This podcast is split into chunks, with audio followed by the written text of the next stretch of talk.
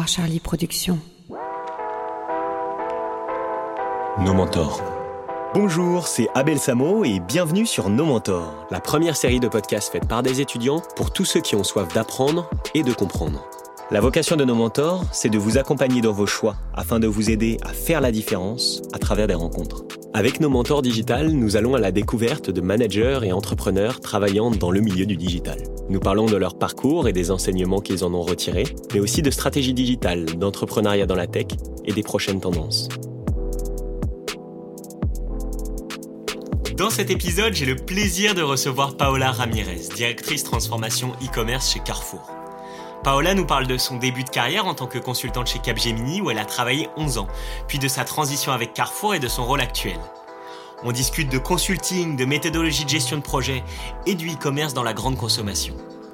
Puis Paola nous parle des défis auxquels les anciennes de grande distribution et leurs services en ligne ont dû faire face pendant la crise du Covid. Bonne écoute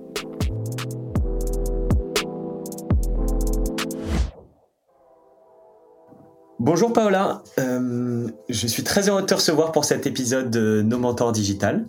Bonjour Abel. Bonjour, et si, tu veux bien, je vais commencer par te présenter à nos éditeurs. N'hésite pas à me couper si tu veux rajouter quelque chose. Donc, euh, Paola Ramirez, je suis actuellement directrice transformation e-commerce chez Carrefour. Tu as fait tes études à Central Lyon et tu as passé tout ton début de carrière chez Capgemini où tu es passé de junior consultant à principal en 11 à 12 ans, je crois. Tu es ensuite rentré chez Carrefour il y a environ 5 ans et en septembre 2019, tu prends la direction de la transformation e-commerce du groupe. Au cours de cet épisode, j'aimerais parler de ce parcours, du métier de consultant dans une entreprise comme Capgemini, ainsi que de e-commerce dans la grande consommation et plus particulièrement chez Carrefour. Mais avant cela, est-ce que tu pourrais commencer par résumer toutes ces expériences et ce que tu en as retiré en deux, trois mots-clés, s'il te plaît? Bien sûr, tu me poses une colle, mais bon, deux trois mots, une vie de professionnel. Euh, oui, c'est pas facile. Tu veux, j'aurais envie de, de, résumer ça avec trois mots. Oui. La première qui, qui me vient à l'esprit, euh, c'est la méthode, l'organisation. Je pense que c'est un peu ce que j'ai appris sur euh, pendant ma première partie chez Capgemini. D'accord. Il y a quelque chose que j'avais déjà auparavant, qui, que j'avais appris dès mes études, qui était le travail en équipe. Et enfin, je dirais sur euh, toute cette dernière phase, quelque chose qui est de plus en plus prégnant pour moi, c'est le client. Et je l'avais déjà, je pense, en intuition au début, mais là, ça devient une euh, priorité pour moi. D'accord. Bah merci beaucoup. Si tu veux bien, on va commencer un petit peu par le, par le commencement, par tes études. Je crois que tu fais des études d'ingénieur à Central Lyon. Tu es ingénieur en quoi? Tu étudies quoi exactement? Alors, euh, moi j'ai quitté mon pays parce que je viens du Costa Rica. Il faut peut-être que je le précise. Bah bien sûr, ouais, on peut effectivement. J'ai fait mon lycée euh, dans un lycée français là-bas au, Costa Rica. Et déjà à l'époque, euh, moi je, je voulais devenir ingénieur. D'accord. Et euh, ça m'a fait euh, assez. C'était surprenant pour moi en arrivant en prépa en France, euh, parce que moi je voulais devenir ingénieur, mais en génie industriel. D'accord. Et je me souviens tous mes, mes, mes copains de l'époque de, de, prépa me disaient que pour eux, ils savaient pas encore en fait. Leur but dans la vie à l'époque, c'était d'obtenir la meilleure école possible. Alors que moi, j'arrivais avec déjà quelque chose euh, de très ciblé et donc je choisissais euh, mes écoles et mes concours en fonction de celui qui me permettrait d'accéder à ces études. Après, je suis arrivée en France et je me suis acclimatée. J'ai compris pourquoi ça fonctionnait comme ça. D'accord. Et du coup, après, à la fin de ces études, euh, tu rentres chez euh, euh, tu, rentres chez Capgemini. Tu peux nous dire un petit peu ce qui t'a donné envie de faire du consulting? Et d'ailleurs, qu'est-ce que le travail d'un consultant dans une entreprise comme Capgemini quand tu y arrives, toi, à cette époque-là? Je crois que c'était dans les années 2002, 2003. Oui, oui, oui, plutôt 2003-2004, tout à fait, quand je suis sortie de Centrale. Écoute, en fait, quand, on, quand à Centrale, et je pense que c'est pareil dans d'autres écoles, à l'époque, on venait beaucoup, euh, il y avait beaucoup d'entreprises qui venaient nous voir, euh, venaient voir les assos, venaient voir, euh, participer aussi dans le financement de, de certaines activités sportives ou culturelles aussi pour être en contact avec les étudiants et les attirer vers leur futur job. Donc le consulting est beaucoup venu nous voir. Je pense que c'était à l'époque, même aujourd'hui, hein, un métier qui attirait beaucoup de jeunes, de jeunes talents. Et, et moi, ce qui m'avait attiré dans leur discours, dans leur présentation, c'était un métier qui, qui permettait d'être à la fois très formateur, avec beaucoup de méthodes, comme je disais, beaucoup de, de techniques, beaucoup un peu à la pointe de, de, de ce qui se fait, des missions, des projets. Euh, ça aussi, j'aime beaucoup les projets. D'ailleurs, j'en fais encore beaucoup dans ma vie professionnelle, des projets. Et, euh, et, donc, euh, j'étais allée les voir. le fait aussi d'être étrangère, j'avais postulé chez Renault, chez L'Oréal, dans d'autres grosses boîtes. Et figure-toi que ça a été beaucoup plus simple pour moi en tant qu'étrangère de rentrer chez Capgemini. Ils étaient très motivés aussi pour, pour me recruter. Donc, c'est comme ça que ça s'est fait. D'accord, d'accord. Et, et, et à ce moment-là, est-ce que tu peux nous expliquer un peu ce qu'est le travail d'un consultant dans une entreprise chez Capgemini? Toi, qu'est-ce que tu fais? D'ailleurs, je crois que tu étais justement euh, à, ce moment-là, tu étais, étais, déjà dans, dans, cet aspect supply chain Oui. Ou toi, qu'est-ce que tu... Euh, d'accord, ok. Oui, en fait, je suis rentrée, alors je sais plus comment ça s'appelait, supply chain management, excellence opérationnelle, ça a beaucoup changé de nom pendant, comme tu disais, les 12 ans de, de ma carrière chez eux. Oui. Et je suis rentrée en tant que jeune consultante. Donc, donc quand tu es jeune consultant, tu connais pas grand-chose à la vie au démarrage. Hein tu découvres les entreprises, même si tu as fait quelques stages euh, en tant qu'élève euh, ingénieur, euh, tu te retrouves chez un client. Donc, tu sais que tu as un, un, service à rendre à ce client et que tu es vendu quelque part, tes prestations intellectuelles sont vendues à cette entreprise et que tu as de la valeur ajoutée à apporter. Donc, qu'est-ce que tu fais en tant que jeune consultant? Au démarrage, tu vas commencer par, par exemple, des analyses, beaucoup de data crunching.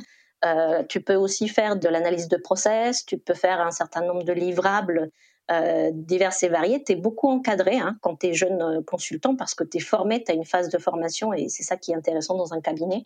C'est que tu apprends plein de techniques, tu apprends, apprends, beaucoup de domaines d'expertise au fur et à mesure de ta carrière dans un cabinet et tu apportes de la valeur à tes clients qui sont les entreprises qui te recrutent pour les aider dans leurs projets.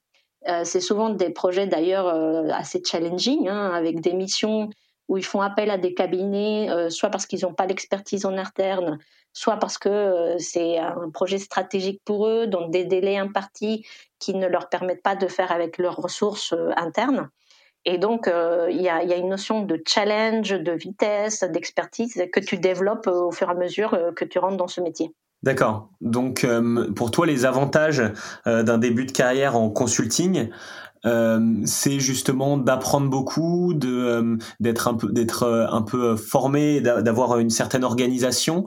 Est-ce que tu vois d'autres avantages et peut-être des inconvénients aussi? Écoute, d'autres avantages, je pense que tu as des super sujets. Euh, quand tu démarres ta vie comme ça en entreprise, on, te, on te, pose des calls. Alors, t'es pas tout seul. Donc, euh, tout ce qui est compagnonnage et ce fait que tu as toujours un manager, euh, tu as un taux d'encadrement assez fort par des personnes qui ont déjà fait leurs preuves dans le métier. et donc, ça, c'est sûr, c'est formateur. Et tu es en contact, en fait, avec un, un niveau d'interlocuteur en face. Ce sont des clients d'un certain niveau, hein, dans dans leurs entreprises, qui te posent des cols, des problèmes à résoudre. Et cet échange-là aussi, intellectuellement, est, très intéressant. Ils te posent sur la table des problèmes auxquels ils ont réfléchi et ils ont décidé de se faire aider, de se faire accompagner. Et toi, tu es là avec un regard neuf à essayer de leur apporter des réponses. Et ça, je dirais, c'est aussi un autre avantage, c'est que pendant ma vie professionnelle chez Capgemini, j'ai fait euh, beaucoup des dizaines de clients. Et donc, j'ai pu voir euh, des problématiques très variées, dans des secteurs très variés, mais j'ai aussi pu voir des choses similaires entre deux boîtes qui n'avaient rien à voir l'une avec l'autre. Et j'ai pu en tirer aussi des enseignements pour moi, ma, ma culture générale de comment fonctionne une entreprise. Euh, et, euh, et, donc ça, c'était très formateur. Concernant les inconvénients, je suis restée très longtemps, donc j'imagine que pendant toutes cette année, ces années-là, c'est plutôt les, avantages qui ont primé. Hein. Euh, un inconvénient que je vois, c'est que, par exemple, quand tu fais des missions comme ça, c'est des missions qui, qui, coûtent cher aux entreprises, donc euh, c'est assez court, et tu arrives souvent à une phase où tu as pu faire un cadrage d'un projet, des recommandations, des business cases, et euh, parfois, tu as la chance de poursuivre ce projet avec l'entreprise. Il y a des longs projets, mais il y a toujours un moment en fait où, tu passes les rênes à, ton client et, c'est lui qui doit poursuivre sa voie tout seul. Et moi, je suis quelqu'un qui aime bien en fait euh, voir le résultat final de ton effort. et j'aime mettre beaucoup d'engagement dans, mes projets. Mais à un moment donné, ne plus savoir ce qui s'est passé, même si tu entretiens un contact avec, avec tes clients, c'est sûr, mais c'est comme si tu avais laissé ton bébé et tu l'avais laissé au, milieu de, sa croissance et tu n'avais pas vu la suite. Donc euh, ça, c'est un côté euh, qui, à un moment donné, m'a poussé aussi euh, vers l'extérieur. D'un point de vue, on va dire aussi RH peut-être, ça a changé, mais à mon époque, en fait, le système aussi, euh, c'est un système assez élitiste. Hein, le, les, les, cabinets de conseil, c'est tu dois être promu, sinon tu sors. Et, et ça dépend des modèles des cabinets. Euh, mais parfois, en fait, ce qui prime, euh, c'est aussi l'aspect très euh, commercial du sujet, c'est-à-dire qu'au bout d'un moment, pour passer vice-président, directeur, c'est beaucoup l'aspect commercial qui est important. C'est combien tu vas vendre, combien tu vas rapporter de chiffre d'affaires à l'entreprise. Et le côté delivery ou le côté expertise est peut-être moins le sujet principal. Donc les cabinets, ils ont beaucoup évolué évidemment et il y a des filières d'expertise mais au bout d'un moment, en fait, tu te poses la question de te dire, est-ce que je voudrais faire ça toute ma vie? Est-ce que mon objectif, c'est de devenir un patron qui vend euh, des missions commerciales à droite à gauche et qui a des équipes qui délivrent? Ou est-ce qu'au fond, j'ai pas envie en fait de continuer à délivrer, j'ai pas envie de continuer à être un peu les mains avec les équipes? Et, et, du coup moi je me suis posé quand même cette question à un moment donné. J'avais envie aussi de me diversifier plus et à ce moment-là, en fait, j'ai eu une opportunité et c'était directement dans une entreprise et je me suis dit, en fait, c'est maintenant ou jamais. Il faut que, il faut que j'aille voir ce que c'est de, de l'autre côté, sinon je vais me sentir un petit peu enfermée dans cette logique euh, de cabinet de conseil. Voilà. Après, euh, rien ne m'interdit un jour de revenir en ayant eu, euh, je pense, un parcours plus riche en dehors du, du cabinet aussi. D'accord. Et, et, là, justement, tu parles de mission. Est-ce que tu peux nous donner un, un, exemple de projet, peut-être d'un projet, euh, d'un des projets qui t'a le plus plu ou euh... Alors, euh, des missions qui m'ont plu, il y en a tellement. J'ai un peu de mal à, à t'en donner une. J'ai travaillé pour Air France. C'était une mission qui m'a qui m'avait beaucoup marqué parce que mon manager de l'époque, d'ailleurs, qui qui se reconnaîtra peut-être s'il nous écoute, qui m'a donné beaucoup de responsabilités. Et d'ailleurs, c'est sur cette mission que je je suis passée manager. Je revenais de congé maternité, donc avec beaucoup d'inquiétudes sur comment j'arriverais à, à, gérer les deux. Et, euh, et j'ai eu euh, des super échanges. Euh, du coup, tu la connais en fait. À l'époque, notre cliente c'était Anne Rigaille qui est la patronne d'Air France. Oui. Euh, on se retrouvait aussi avec euh, l'actuelle patronne du hub euh, et on se voyait sur des sujets d'amélioration des opérations au niveau du hub à Roissy. Euh, sur ce que faisaient euh, des différentes activités à l'époque d'enregistrement, d'embarquement. Et nous, on était là pour des questions à la fois de relations clients, mais aussi d'amélioration de l'organisation des équipes. Et donc, euh, ça a été une, mission importante. Hein. On s'est même retrouvé à, un moment à gérer des grèves, à devoir faire des calculs dans tous les sens pour savoir quels étaient les impacts, des négos. très, très formatrice. Et j'avais une super équipe à la fois côté Capgemini et, et côté client. On était hyper soudés. Euh, je regardais des photos ce week-end et c'est des super souvenirs. D'accord, bah merci beaucoup. Avant de passer justement euh, sur euh, ce que tu fais aujourd'hui euh, chez, chez, Carrefour et ce que tu as fait pendant les cinq, cinq dernières années, euh, justement, tu as, gravi euh, plusieurs échelons pendant toute cette carrière chez Capgemini. Est-ce que tu peux nous dire un petit peu ce qui, selon toi, fait la différence? En tout cas, quels sont, tu penses, les, les points, peut-être les qualités ou les compétences qui t'ont permis de monter ces échelons? Écoute, si on parle de moi, bien sûr, après, si tu veux en tirer des bonnes pratiques générales sur comment gravir dans un cabinet de conseil, c'est très varié. Il y a des personnes qui vont gravir euh, au travers de leur expertise, d'autres euh, par, euh, on va dire, leur habilité commerciale. En ce qui me concerne, je pense que chez Capgemini, j'étais quelqu'un qui était, à partir du grade de manager, reconnu comme étant à la fois expert dans ce que je faisais, très bonne dans le delivery et un manager qui aimait beaucoup faire grandir ses équipes. Et d'ailleurs, j'aime bon corps, c'est quelque chose, j'aime toujours m'entourer des personnes que je motive avec euh, le plus de bienveillance possible, tout en les faisant un peu aller chercher au fond d'eux-mêmes qui va réussir en fait à, délivrer plus, à se dépasser, à apporter plus de valeur euh, pour le client. Et donc euh, ça, ce sont des qualités qui m'ont permis de devenir manager et ensuite principal d'être aussi tout le temps aussi à l'écoute du client. C'était quelque chose qui était vraiment inculqué dans la culture du cabinet, euh, de nous adapter, d'essayer pas de faire du copier-coller d'autres missions ou d'autres méthodes, mais d'essayer de trouver ça, je pense que c'est assez français de trouver le, le bon ton, euh, la bonne façon d'interagir avec le client pour, euh, pour répondre à ses besoins. D'accord. Et donc, euh, toi, ce que, si, si, si, si aujourd'hui tu avais devant toi un, un, un, jeune étudiant qui fait son pro, qui arrive à son premier jour dans un cabinet de conseil comme Capgemini ou bien ou un autre et qui voudrait bah, faire carrière dans, dans ce type de cabinet, si tu avais un ou deux conseils à lui donner, ce serait quoi? Un ou deux euh, apprentissages, peut-être des choses que même tu, tu n'as pas fait ou en tout cas que tu as fait et que tu euh, bah, là tu nous as parlé déjà de pas mal de choses mais euh. oui je suis en train de réfléchir avec avec du recul qu'est-ce que je donnerais. Euh, écoute je pense qu'il faut profiter euh, de, de, ce milieu euh, de toute mission. Il y a des missions je me souviens que j'avais trouvé assez assez peu intéressantes pour être poli et, avec du recul, je me dis en fait, même pendant ces missions, j'ai appris des choses. J'ai eu des managers qui ont eu euh, toujours la bonne attitude pour me montrer des choses que j'imaginais pas.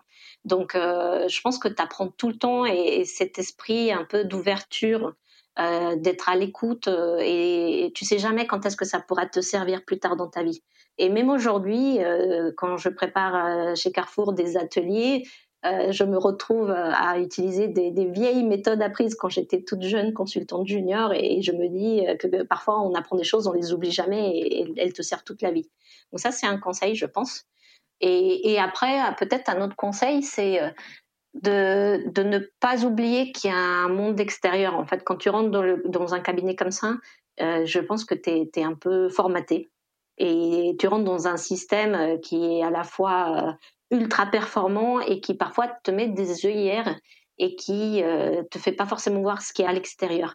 Moi, j'ai réussi et je suis très contente de ma transition. On en parlera peut-être tout à l'heure.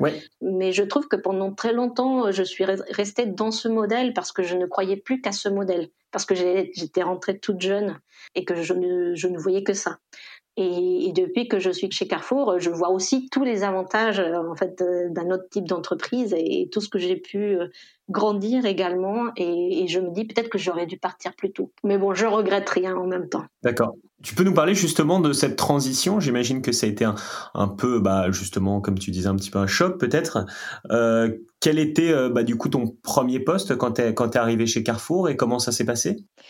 Écoute, pas vraiment un choc. D'accord. Parce que je suis quelqu'un de prudent, en fait. Et donc, euh, je suis pas partie sur un coup de tête, sur quelque chose qui, qui sur lequel je me sentais pas forcément préparée. D'accord. On m'a proposé un poste de consultant interne. Donc, déjà, tu vois, dans le, dans l'intitulé, c'était pas non plus très compliqué. C'était quasiment comme aller faire des missions en tant que consultante interne chez Carrefour France. D'accord. Le poste, c'était une belle transition en douceur, en réalité. Euh, il y a une équipe euh, qui s'appelle la direction organisation euh, chez Carrefour France. Et une dame que j'admire toujours, Hilda Copin, m'a recrutée et en tant que consultante interne. Alors sur le coup, ça aurait pu être entre guillemets audacieux ou courageux dans la mesure où je partais avec un certain un certain grade, comme tu l'as dit, j'ai euh, pu gravir, j'ai envie de le mettre entre guillemets, des échelons, et j'étais pas loin derrière d'un des bulles ultimes en fait en cabinet conseil.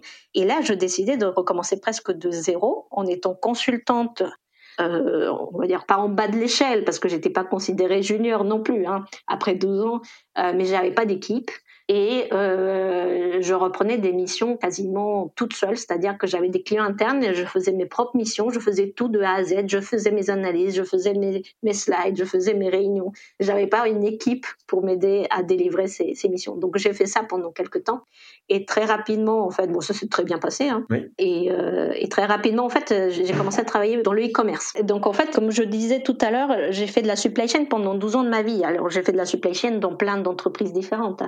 Euh, j'ai travaillé pour Cartier, j'ai travaillé dans la pharma, j'ai travaillé pour Air France, pour la SNCF, j'ai travaillé chez Airbus. C'était euh, plutôt une expertise forte euh, sur la supply.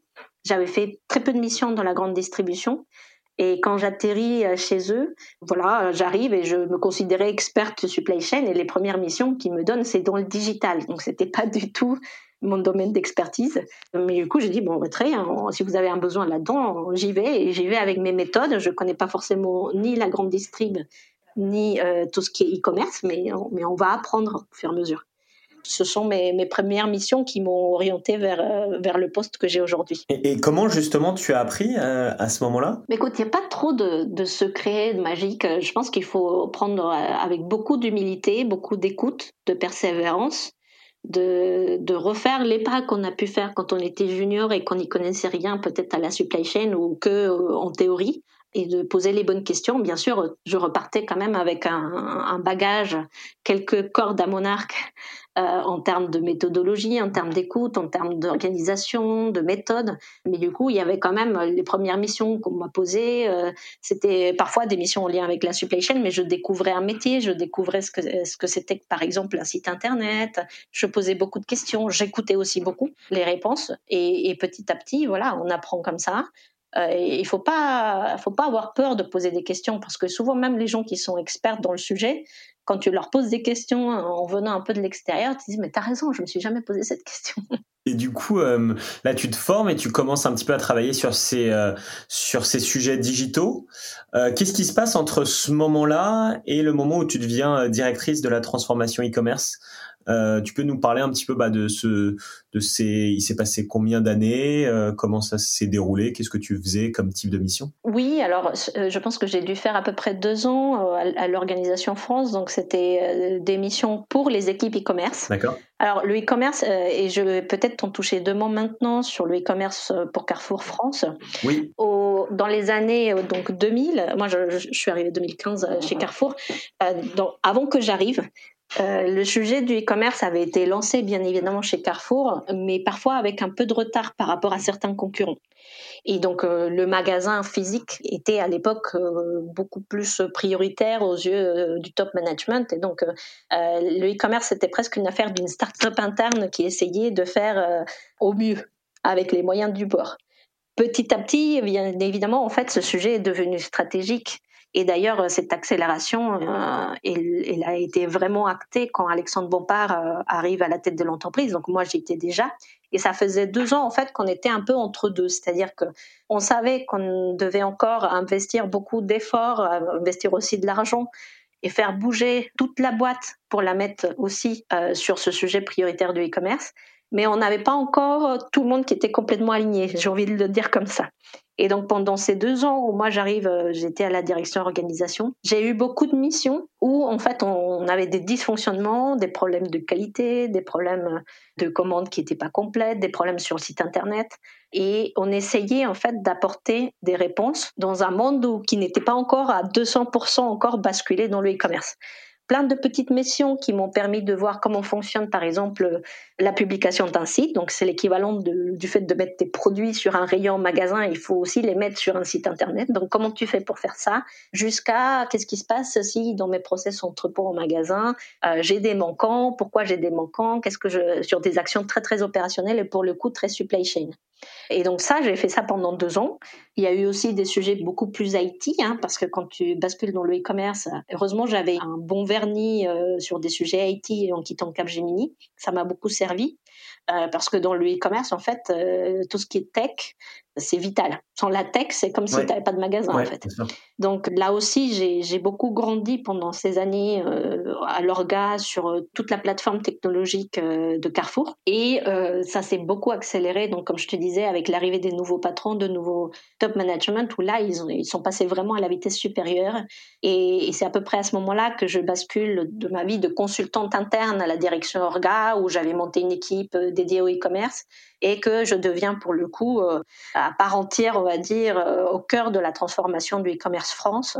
Et, d'ailleurs, j'attaque le sujet par le sujet de la roadmap, de la roadmap des projets. D'accord. Et justement, bah, quand tu, en parlant de, roadmap, euh, comme tu dis, il y a eu vraiment un plan très ambitieux. Je crois que c'est entre 2018 et 2022 un plan massif de plus de 2,8 milliards avec, je crois, pour ambition de devenir euh, le, le, leader euh, de, dans la grande consommation, euh, dans le e-commerce des, des, enseignes de grande consommation. Est-ce que tu peux nous dire un petit peu bah, ce que c'est actuellement le e-commerce chez Carrefour, ce que ça représente Et quelle est, quelle est votre vision par rapport à ça euh, dans les prochaines années? Je vais probablement pas te donner des chiffres. Mais... Non, pas forcément des chiffres. mais aujourd'hui, on a, on a des fortes croissances. Tu vois, je crois que Michel-Édouard Leclerc a annoncé, euh, surtout cette année avec le, le Covid, hein, vraiment, on a connu des croissances extraordinaires dans le e-commerce. Oui, bien sûr. Et en fait, comme Leclerc le disait, il a fait la croissance qu'il devait faire en 2024, il l'a fait déjà sur cette année. Donc, t'imagines l'accélération qu'on a tous eue. Et donc, c'est pour ça que c'est un sujet très, très important. Avant même le Covid, comme tu disais, euh, quand Alexandre Bompard est arrivé à la tête du groupe, il a annoncé, du coup, un programme de transformation. Hein. Et, ce programme de transformation, euh, Carrefour 2022, a plusieurs piliers. Et un de ces piliers, c'est la création d'un univers omnicanal de référence. Et donc, euh, c'est toute la partie digitale et e-commerce pour laquelle je travaille. Donc euh, là-dessus, qu'est-ce qu'on a fait? On a défini notre vision stratégique, on a concentré beaucoup d'investissements sur cette partie. Euh, on a déjà fait une partie du plan, hein, parce que nous, avons complètement refondu notre site internet, comme par exemple. Mais nous sommes en train aussi beaucoup de travailler, et, je travaille donc à la fois sur les sujets de la roadmap technologique avec le site, euh, les outils de préparation, toute l'informatique euh, sur laquelle aujourd'hui je, je, consolide la roadmap d'ensemble. Et ensuite, je travaille aussi sur des sujets beaucoup plus opérationnels de, qualité. Alors, on a peut-être entendu parler, mais notre nouveau patron, qui s'appelle Rémi Battier, euh, il a mis en place une nouvelle méthode qui s'appelle le 555. Et le 555, c'est une méthode orientée client, où en fait, euh, plutôt que d'ailleurs faire appel à des cabinets de conseil, ça, ça fait partie avec ma première partie de vie professionnelle, il dit qu'en fait, le meilleur consultant, c'est le client. Et donc, quand tu écoutes les verbatims, euh, de nos clients qui nous laissent euh, dans nos différents canaux, euh, nos sources d'informations ou, ou, leurs réclamations ou, ou, le call center. En fait, c'est en écoutant tous les problèmes, les dysfonctionnements, les suggestions, les attentes de nos clients qu'on connaît quelles sont les batailles prioritaires pour le e-commerce, mais pour Carrefour tout entier. Et donc, euh, dans les équipes e-commerce, c'est moi qui suis en charge du, de la méthode 555.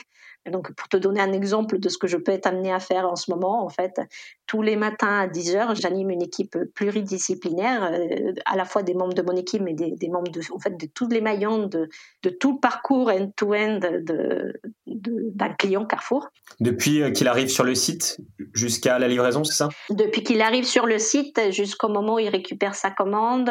Euh, il a eu un souci avec sa commande, il a appelé le call center, il a voulu regarder l'historique de sa commande et, ça n'a pas bien marché, il a voulu se faire rembourser et il a rencontré tel souci, ou alors euh, il est allé chez le concurrent et il avait, euh, il y a ça qui marche mieux chez eux et du coup ils nous ont fait part. Et donc nous analysons ces verbatims de nos clients, nous regardons aussi les plus gros cailloux dans la chaussure et, nous mettons en place des plans d'action tout simplement. Donc c'est un côté très aussi projet, mais orienté beaucoup dans l'excellence opérationnelle du quotidien. Et, et on s'attaque aux petits grains de poussière donc c'est une notion aussi un peu d'amélioration continue. Donc tu vois, quelque part, j'ai j'ai gardé toutes les notions de mon ancien métier, mais je les applique au quotidien désormais à une matière vivante euh, en, accélération à vitesse grand V qui est le e-commerce chez Carrefour, qui est complètement euh, accéléré, bousculé, tiraillé euh, dans tous les sens parce que évidemment, il nous faut en tant qu'entreprise de, la grande distribution être là pour répondre aux attentes de nos clients et pour et pour aussi être euh, des, précurseurs, être, euh, là euh, vraiment sur la tendance.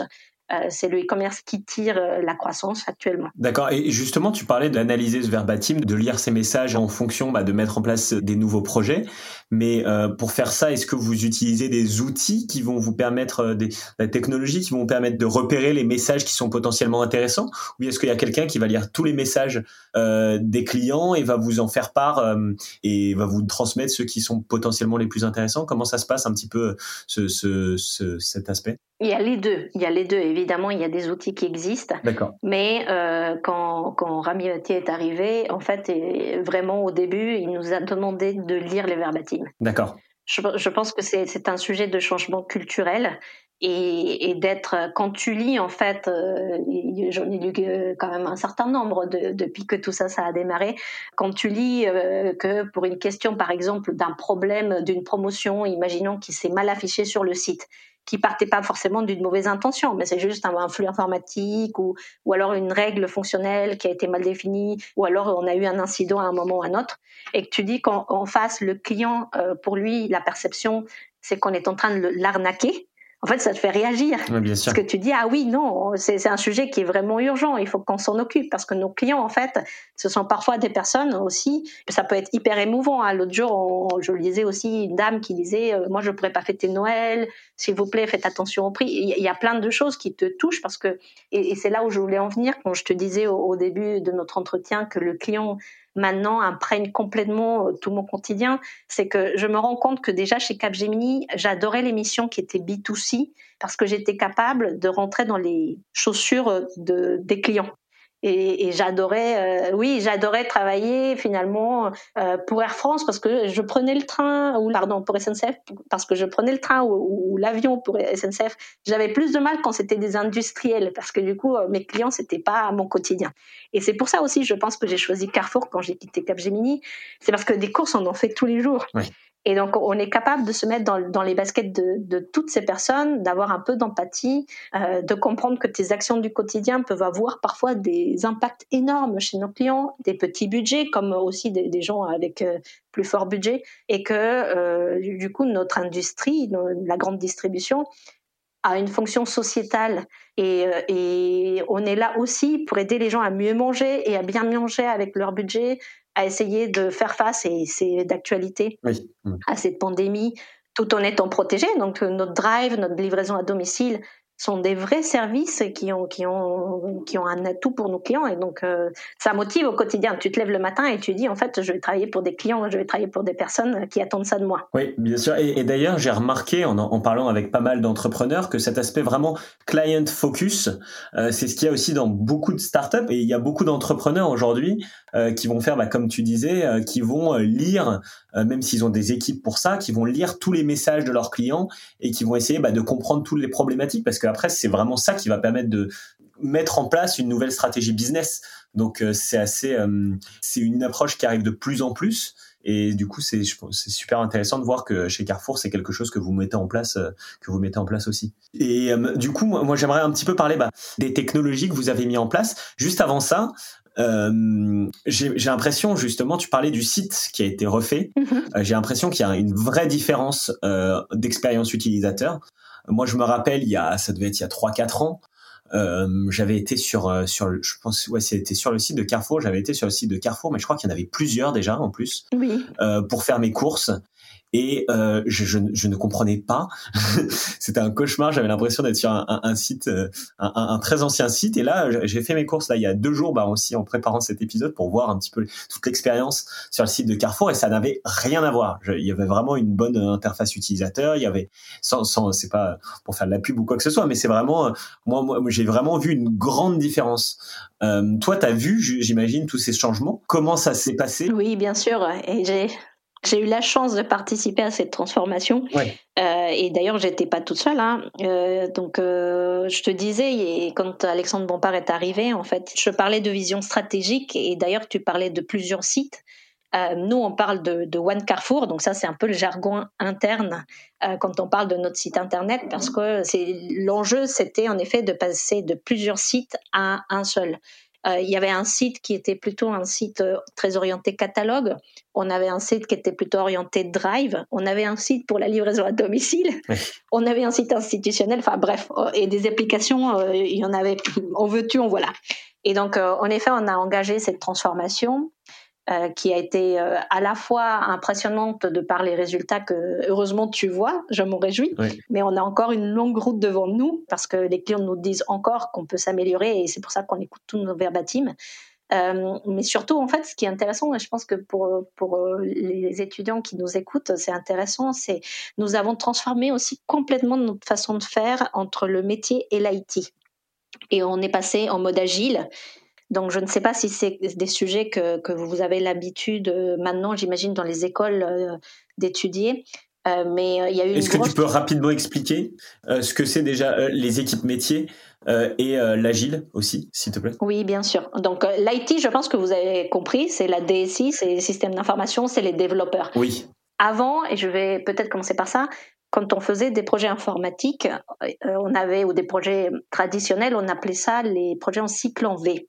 Et donc ça se passait comment? On avait le métier, et donc le métier c'est qui? C'est le responsable du programme de fidélité, c'est le responsable du e-commerce, c'est le responsable euh, de la supply chain, en fait, qui avait un besoin qui nécessitait des développements dans un outil informatique. Et donc, il allait s'asseoir pendant des heures carrées, voire des mois parfois, et faire un gros cahier des charges. Et ce cahier des charges, ensuite, il était transmis aux équipes informatiques qui passaient des heures à le décortiquer, qui ensuite passaient dans des développements. Donc là, je suis en train d'écrire une sorte de V. Hein. Et au fur et à mesure, quand le projet il a à tout à la fin, en fait, on montrait le résultat au métier. Et en général, ça avait coûté plus cher que prévu, ça avait duré plus longtemps et ça ne répondait pas réellement aux besoins parce qu'entre-temps, comme vous savez, le monde va très vite et que le contexte change, que les concurrents aussi, ou parfois même euh, il y a des facteurs endogènes. Euh, on se retrouve en fait à avoir une expression de besoin qui a pu changer. Et donc ça, dans les, dans les années 2000, aux États-Unis, il y a eu des, des personnes euh, qui se sont dit, en fait, on va changer de façon de faire. ils ont fait un manifeste qui s'appelle le manifeste agile. Je vous engage à peut-être à aller voir euh, si vous êtes curieux. Et donc, ils ont proposé une façon complètement différente de travailler. Et donc ils ont dit déjà, on va partir, on va mettre, euh, c'est pas le métier contre l'IT parce que souvent ça donne ça, hein, en, vrai, quand euh, il y en a un qui euh, tape sur la tête de l'autre et ensuite qui n'est pas content par le résultat. Et donc on a dit, on va le faire ensemble ce projet et on va le couper en tout petits morceaux plutôt que de faire un cahier des charges qui fait 50 ou 100 pages. Et en fait, tu vas me dire déjà, qu'est-ce que tu veux? Tu veux le bouton mettre au panier de couleur bleue. Ok, très bien je veux pouvoir avoir un bouton où je peux ajouter un produit au panier. Donc ça, c'est un petit bout de besoin. Et l'idée, en fait, c'est tout un site internet. On va le découper en plein de petits bouts comme ça. On appelle ça des user stories. Et on va essayer de le développer par petits bouts plutôt que de faire une, une grosse mise en production à la fin et de voir tous les bugs, en fait, et tous les changements peut-être que les équipes métiers vont demander au fur et à mesure, mais en fait, on va le faire par itération. C'est pour ça aussi que ça s'appelle agile. Euh, et vous avez peut-être entendu de Lean aussi, de Lean IT. Oui. Et donc, on, appelle ça des sprints. Et donc, on, se donne deux semaines. On a un certain nombre de besoins. On commence par les plus importants, les plus prioritaires. Comme ça, on est sûr qu'on va livrer des choses qui ont plus de valeur au début. Et, au bout de deux semaines, on fait les devs et, on regarde ce que ça a donné et on le montre au métier. Et on fait des démos et on vérifie si ça lui va ou si ça lui va pas. Donc sur cette philosophie que je ne vais pas détailler parce que ça nous prendrait peut-être une heure, on s'est organisé. Donc nous nous sommes organisés avec des équipes métiers qui ont fait partie intégrante, qui sont devenues des équipes produits, on appelle ça, qui se sont assises à côté des développeurs. On appelle ça une mêlée, une scrum. Et donc euh, elles, elles, font des réunions quotidiennes et elles avancent sur les besoins. Et en fait, on arrive à faire des itérations et des livraisons très rapides. Pour donner peut-être un, exemple, avant sur notre site internet, on pouvait faire, aller parfois une mise en production tous les mois, mais c'était assez compliqué. Et là, maintenant, on fait des mises en production toutes les semaines, voire plusieurs mises en production plusieurs fois par semaine. Et donc, on a beaucoup plus de réactivité. Mise en production, c'est-à-dire mise sur le site. Oui, voilà, des changements. Une mise en production, c'est quand tu changes quelque chose sur le site ou d'ailleurs sur un autre outil informatique, en fait. Bien sûr, bien sûr. C'est un, développement que tu as fait sur, euh, sur euh, ton ordinateur. Et à un moment, on décide que ce développement, il va être visible, il va être utilisable par les clients internes comme externes. Et du coup, on le met directement en production.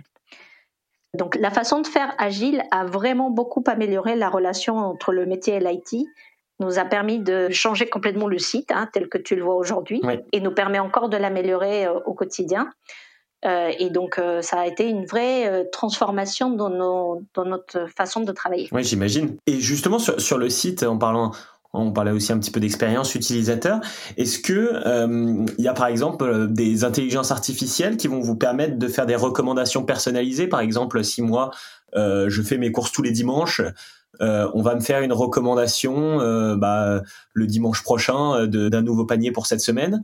Est-ce qu'il y a des choses comme ça qui sont mises en place déjà? On a déjà des choses. Alors, on n'a pas encore celle que tu viens de décrire, mais on y travaille. D'accord. On a des équipes data, en, effet, qui, qui en font des algorithmes. Et donc, ces algorithmes, ensuite, ils les exposent et nous, on les consomme sur le site.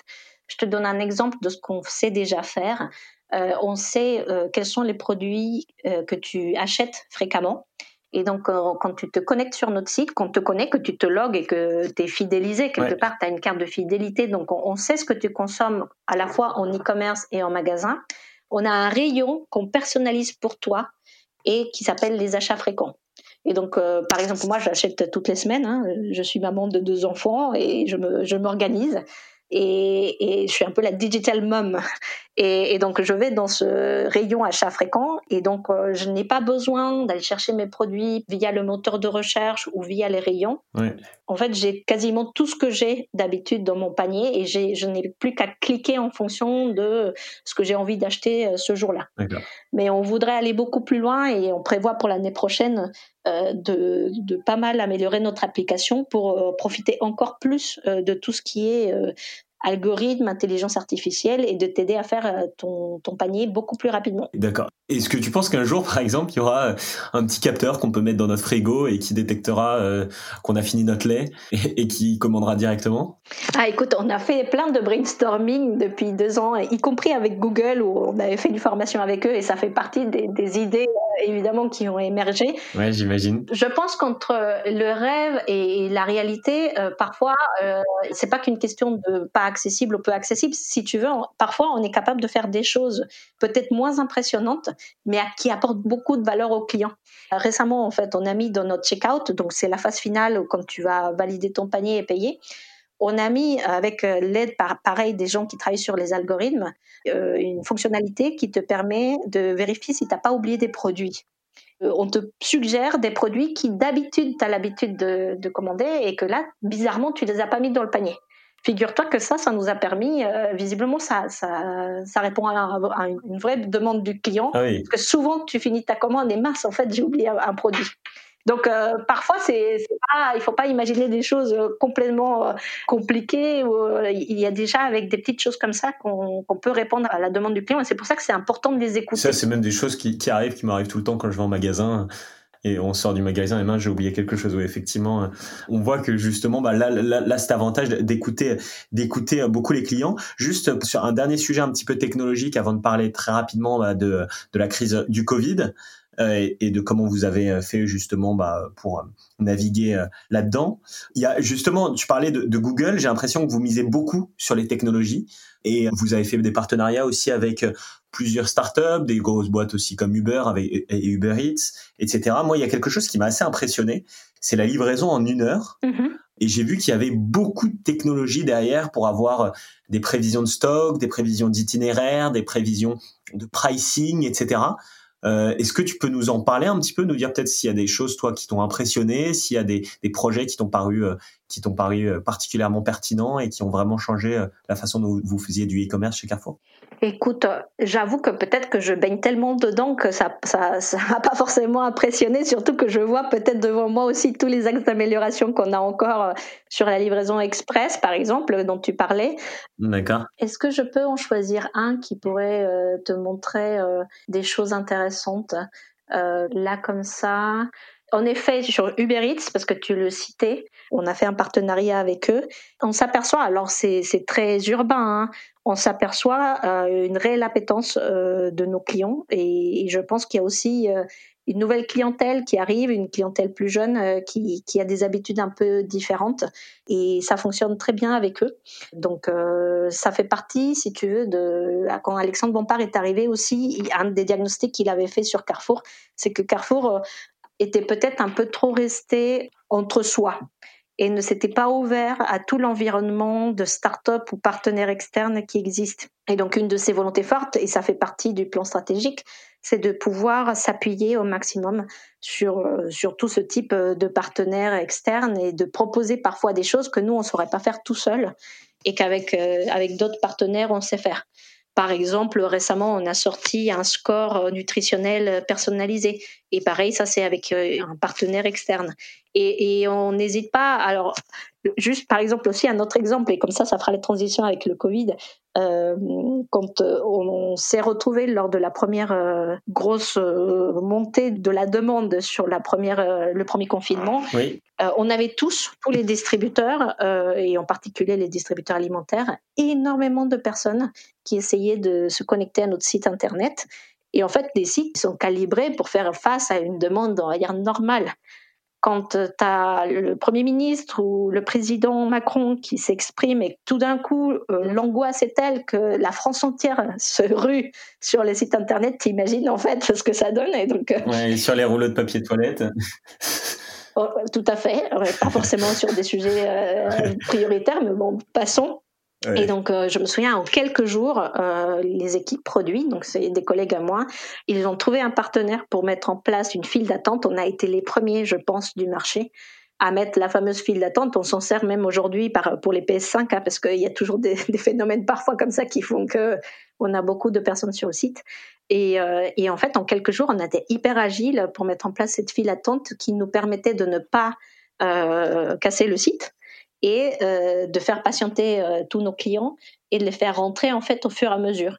Et donc ça, ça fait partie, tu vois, c'est pas c'est pas un truc euh, qui décoiffe vu comme ça, mais ça nous a permis nous de rester ouverts. Quelque part, on n'a pas fermé notre magasin, de, de, donner un peu de visibilité aux clients sur voilà, on est, vous êtes nombreux aujourd'hui, mais vous allez bientôt passer, ne vous inquiétez pas.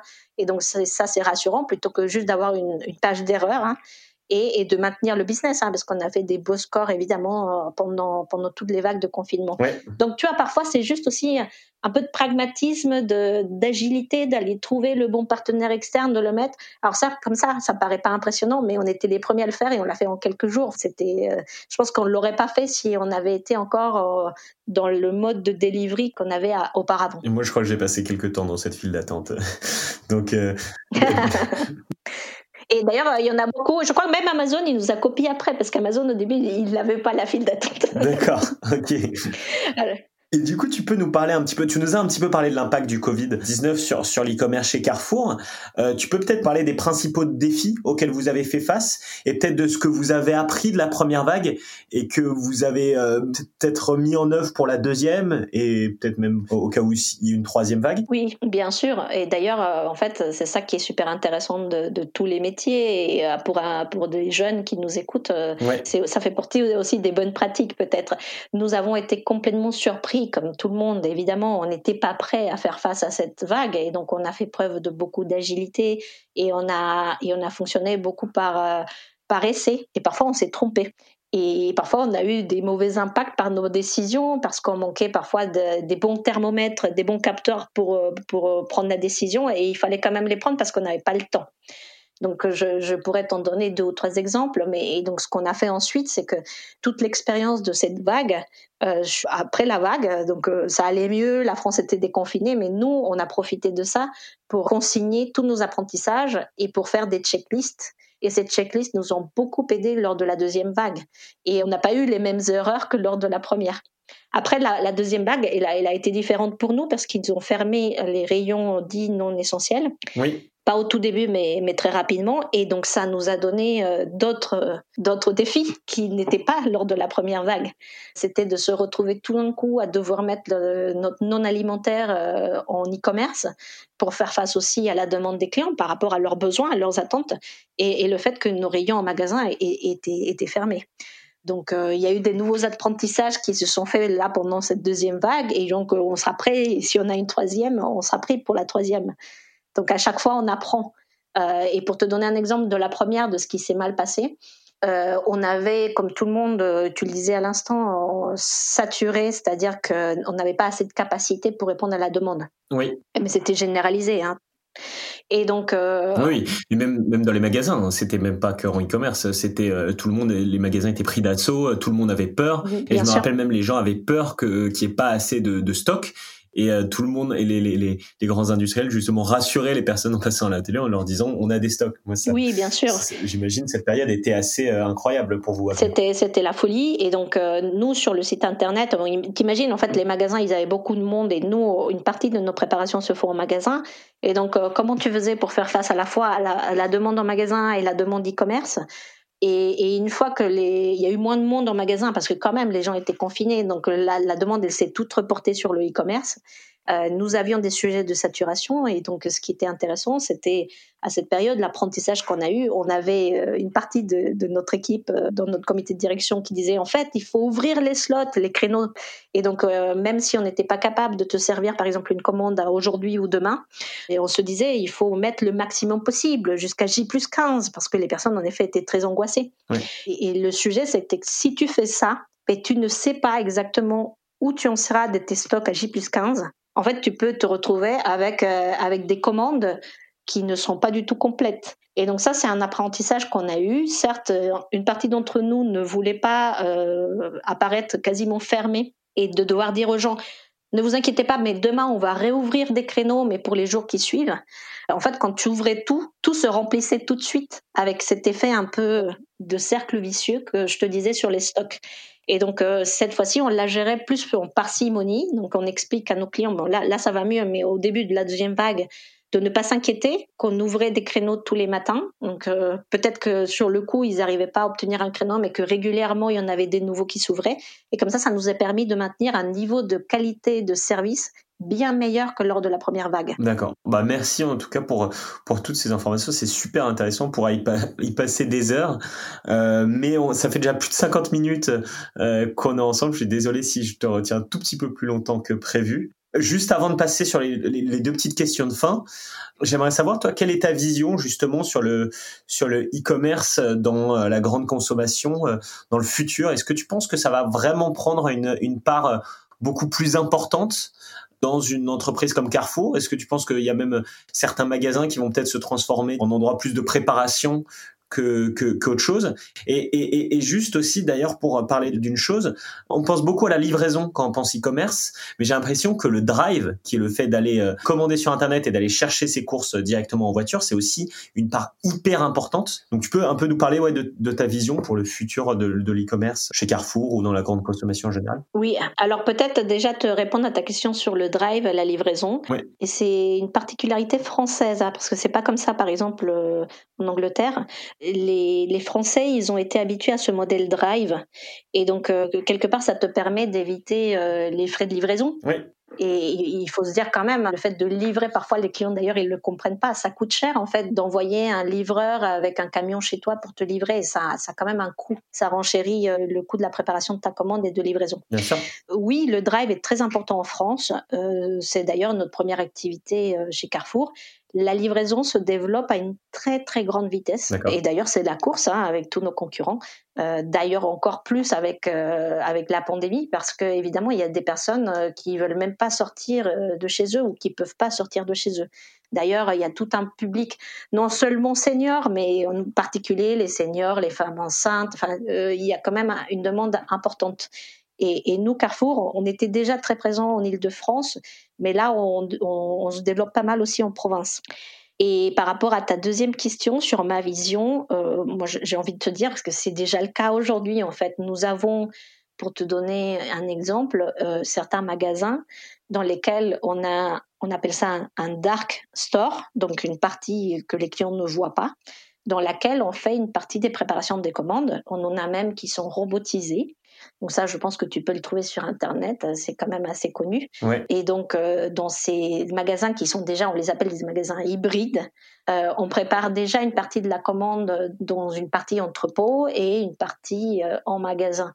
Et on a évidemment, nous, des modèles aussi beaucoup plus industriels. On a des plateformes de préparation de commandes où on prépare énormément de commandes, où on a soit des robots, soit de la mécanisation. Et donc ça, ça nous permet de faire face aussi au volume accru qui est demandé par nos clients. Mais c'est réellement une priorité vraiment stratégique pour tous nos magasins. Notre, directeur euh, général nous le dit tous les soirs. C'est aussi l'avenir. Je pense que tous les distributeurs l'ont compris et c'est la course sur le e-commerce. Merci pour cette réponse. Du coup, on va passer rapidement aux questions de fin. Euh, notre podcast s'appelle Nos Mentors. Qu'est-ce qu'un mentor pour toi Est-ce que tu en as déjà eu au cours de carrière? Et si oui, qu'est-ce qui t'ont apporté? Oui, oui, bien sûr. Je pense qu'on en a tous euh, dans notre vie professionnelle et parfois même familiale ou personnelle. Je pense que ton mentor euh, ou les mentors que j'ai pu avoir dans ma vie, c'est des personnes qui m'ont montré mes axes d'amélioration avec euh, beaucoup de bienveillance, beaucoup d'accompagnement, qui m'ont parfois, alors que moi je le voyais pas forcément, montré une vision des choses, qui m'ont parfois aussi mis dans des situations qui ont demandé que je réagisse, que je que je prenne acte et que je me surpasse ou je me dépasse. Merci beaucoup pour cette heure euh, à peu près qu'on a passé ensemble. J'espère bah, qu'on se reparlera euh, rapidement et je te souhaite une très bonne soirée. Au revoir Paola. Écoute, merci, euh, merci beaucoup à toi. Bonne soirée aussi. Merci, au revoir.